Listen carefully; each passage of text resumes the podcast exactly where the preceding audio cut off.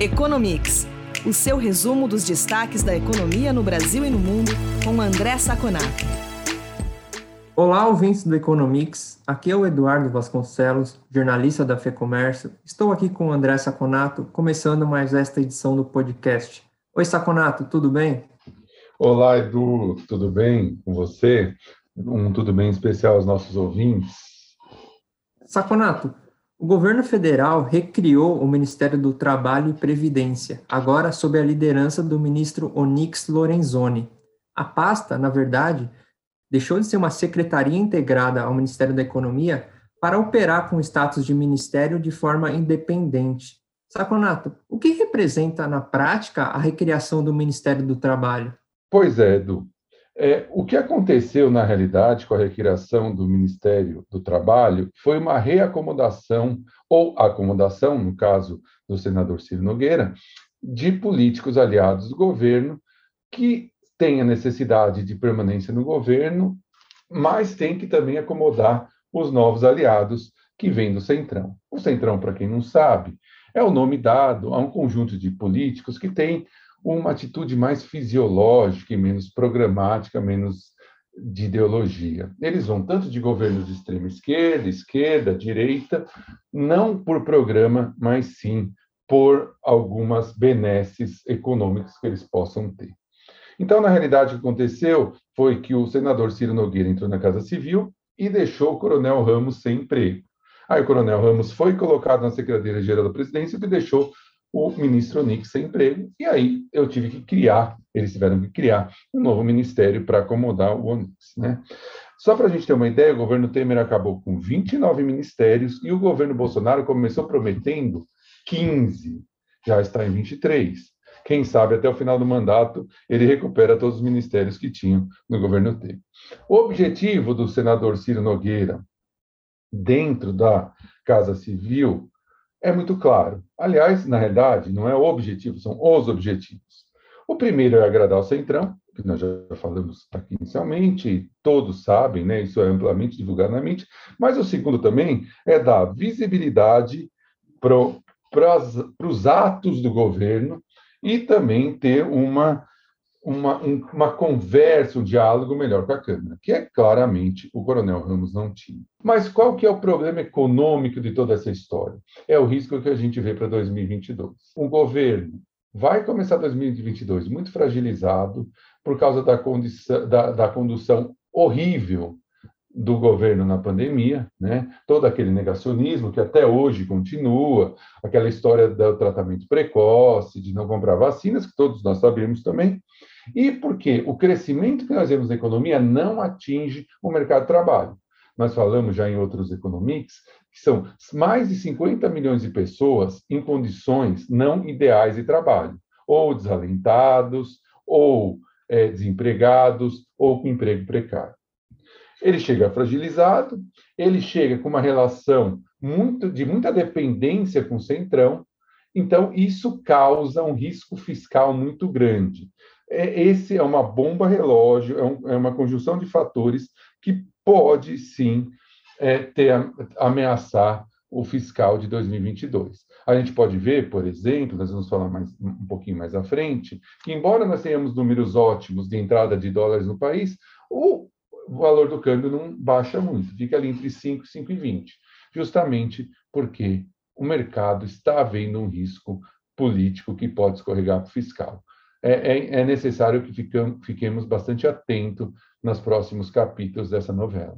Saconato, o Brasil registrou superávit de 2,79 bilhões de dólares em junho nas contas externas. Isso se refere às compras e vendas de mercadorias e serviços com outros países, além de transferências de rendas. No primeiro semestre, o déficit foi quase de 7 bilhões de dólares. Contudo, é, no primeiro semestre do ano passado, o saldo negativo foi de mais de 13 bilhões de dólares, então houve uma queda. Por características da nossa economia, é comum o Brasil ter déficit nas contas externas. Mas por que tem sido menor neste ano, Saconato?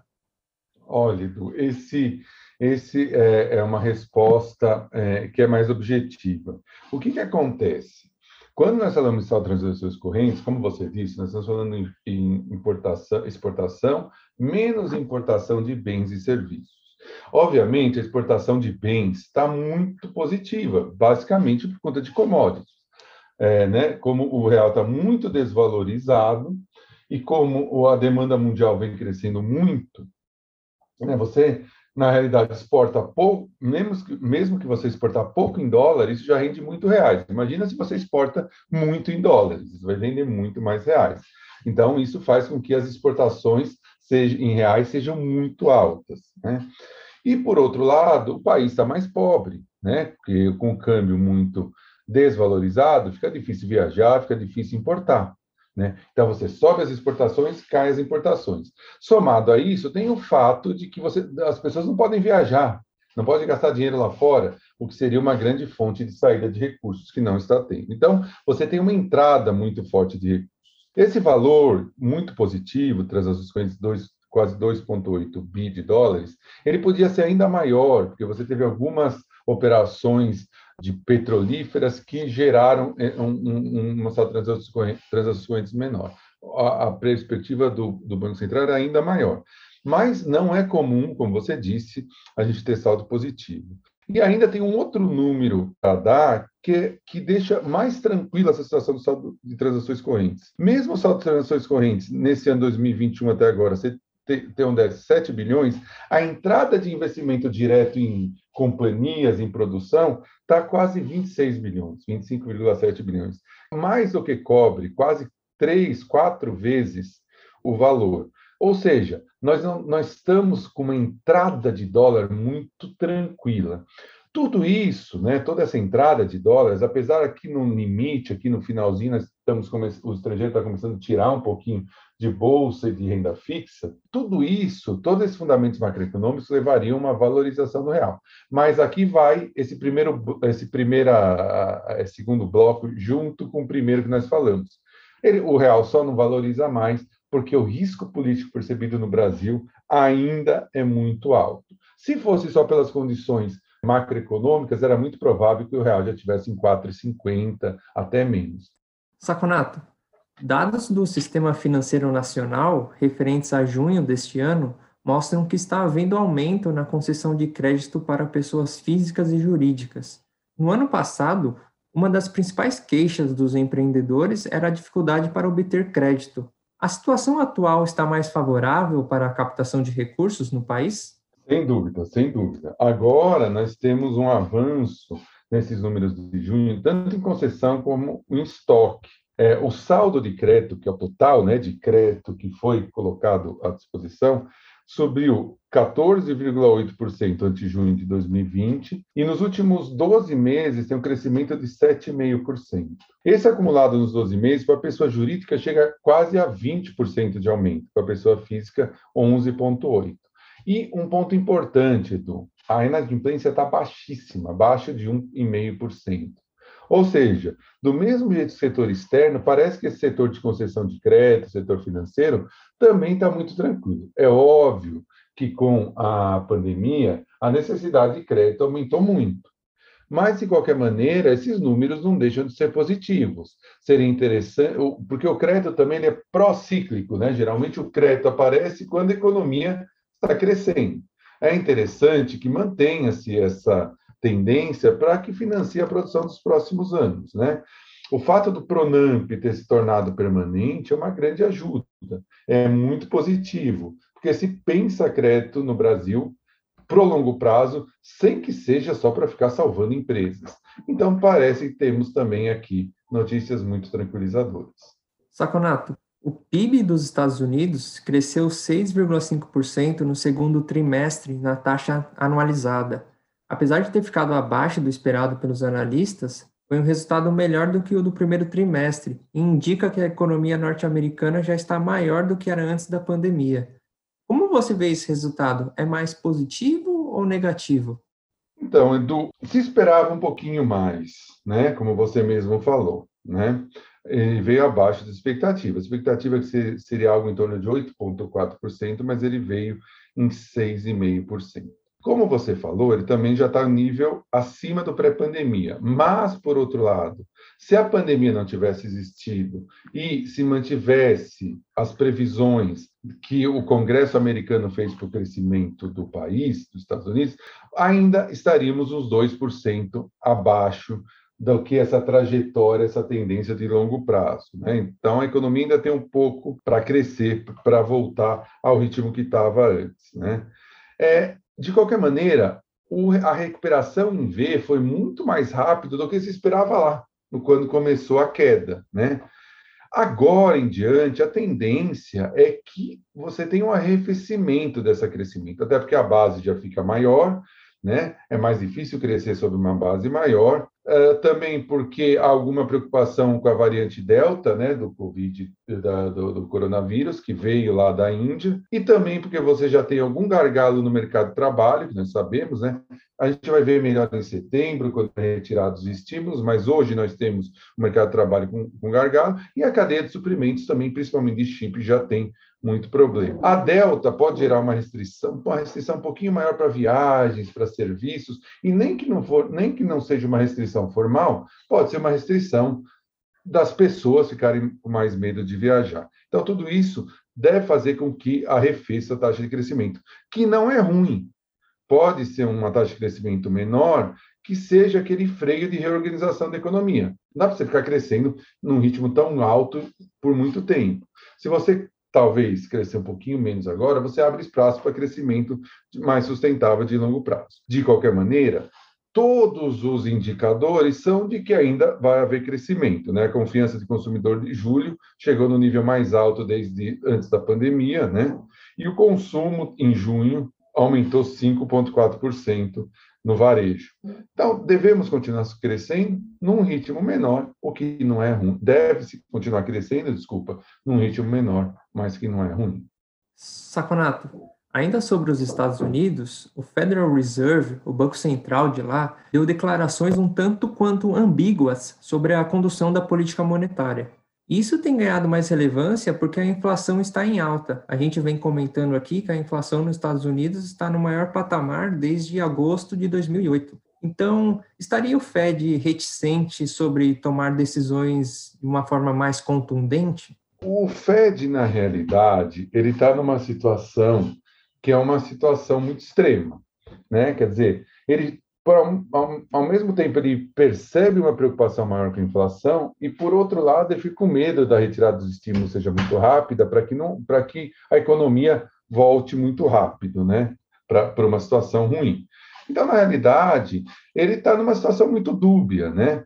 Então, na, o que, que saiu nessa, no, no, que ele falou, né, nesses comunicados? Poxa, ó, a economia tem feito progresso, mas esse progresso ainda não atingiu em cheio o mercado de trabalho. É, a, inflação está alta, mas ela pode ser temporária. Por um lado, você tem a vacinação aumentando, os incentivos dando, sendo positivos, mas por outro lado, você tem quebras na cadeia, você tem a variante Delta que pode preocupar. Então, assim, são tudo afirmações dúbias que não têm uma direção é, certa.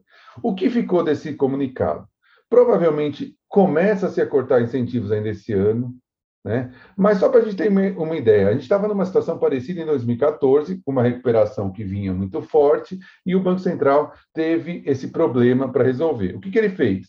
Ele começou a cortar as compras de ativos, né, de ativos imobiliários e títulos do governo, e demorou 10 meses para cortar todo. Então, por exemplo, se ele comprar 10, amanhã ele começou a comprar 9, depois dois meses 8, 7 e assim por diante, foi tirando aos poucos.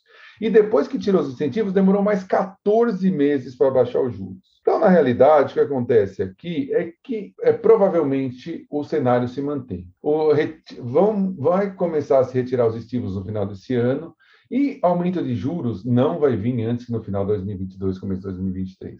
Esse é o cenário que o empresário e que os economistas que fazem cenários no Brasil devem levar em consideração. Saconato, para fechar este programa, a gente vem comentando que o governo chinês tem interferido mais no setor privado. Agora, a novidade é que as empresas chinesas do setor de ensino estão impedidas de receber investimentos estrangeiros.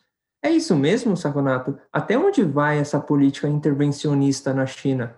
Edu, a gente agora tem certeza, pode afirmar que a China não está nem aí com os investimentos das, do, das empresas, das pessoas na China. Eles têm um plano de longo prazo e eles vão seguir esse plano, nem que tenha que pisar, passar por cima de grandes empresas. Essa nova regulação em escolas particulares ou que tenham fundos, principalmente de eh, funding estrangeiro, foi um grande exemplo disso.